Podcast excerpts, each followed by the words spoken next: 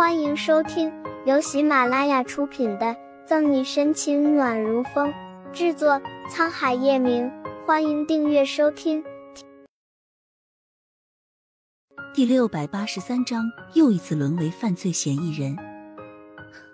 好，我答应你。讽刺了句，左心言爽快答应。不管和谁合作，他的目的都是要让沈西离开。至于是离开叶晨玉。还是离开这个世界，就不得而知了。如果我发现你在对小西做什么，别怪我不客气。冷冷丢下一句话，宋毅起身出了咖啡厅。左心言稳住了，他还有其他事要做。姓名、性别、年龄、职业：沈西，女，二十五岁，下城警局刑侦队队长。警局审讯室，沈西又一次沦为犯罪嫌疑人。第三次坐在这个位置，沈西都不知道该哭还是该笑。刑侦队队长做成这样的，估计就他了。你去明珠酒店做什么？又为何出现在八二三零房间？纵然相信沈西不是杀人凶手，张琪还是按照程序问话做笔录。唯有这样，他才能早日查出真正的凶手，还沈西一个清白。沈西也不仗着身份让张琪为难，很是配合。今日警局有聚餐，大家都到了，时间还早，我就想着下去透透气。去大厅了。我到了十多分钟后，看见我的朋友苏倩喝醉了，人事不省，而受害者想趁人之危订了个房间。沈西声音轻然，不起波澜，一个细节不漏的说着整个过程。你到八二三零房间外面后，可有看见其他形迹可疑的人？进去后发生了什么事？是谁杀了李莲？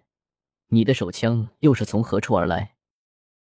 张琪的话问的很巧妙，言语间都没有把沈西当做嫌疑人。沈西哪能听不出猫腻？继续说：到了八二三零房间后，我左右看了看，不见任何人，门没关紧，我轻轻推开了看，里面的李莲正在对苏倩图谋不轨。苏倩是我朋友，我不能坐视不管。所以推了门进去。沈西说着案件发生过程，配合的很好。隔壁的场景却不一样。苏小姐，我们知道你也是受害者，但当时房间里就你和沈队两个人，希望你可以告诉我们当时发生了什么事，早日还沈队清白。谭旭望着紧张不安的苏倩，一个头两个大，又不能威胁恐吓。我我。素倩惶恐绞着冰冷的手，额头沁出冷汗，眼里盛满了畏惧。她不知道该怎么办，也不知道该怎么说。明明现在是最好的机会，只要她说人是沈西杀的，一切就都结束了。可她说不出口，不是良心发现，是她太了解沈西了。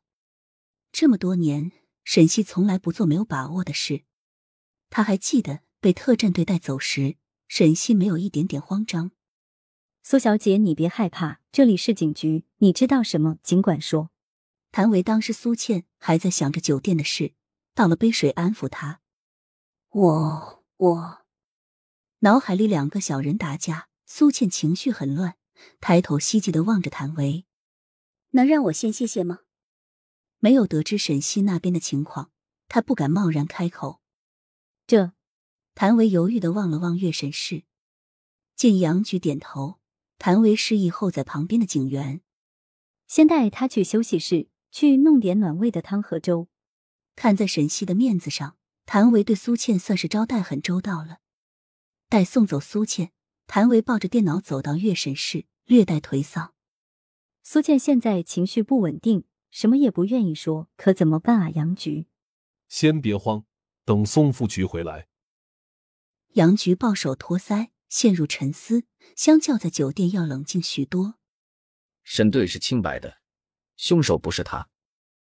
说曹操，曹操道：“宋义回来了。”宋副局，你回来了。看见门边的宋义，谭维眼前一亮。宋副局，你刚刚说的是真的吗？是不是找到什么证据了？全警局的人都相信沈西是冤枉的，奈何苦于没有证据。本集结束了，不要走开，精彩马上回来。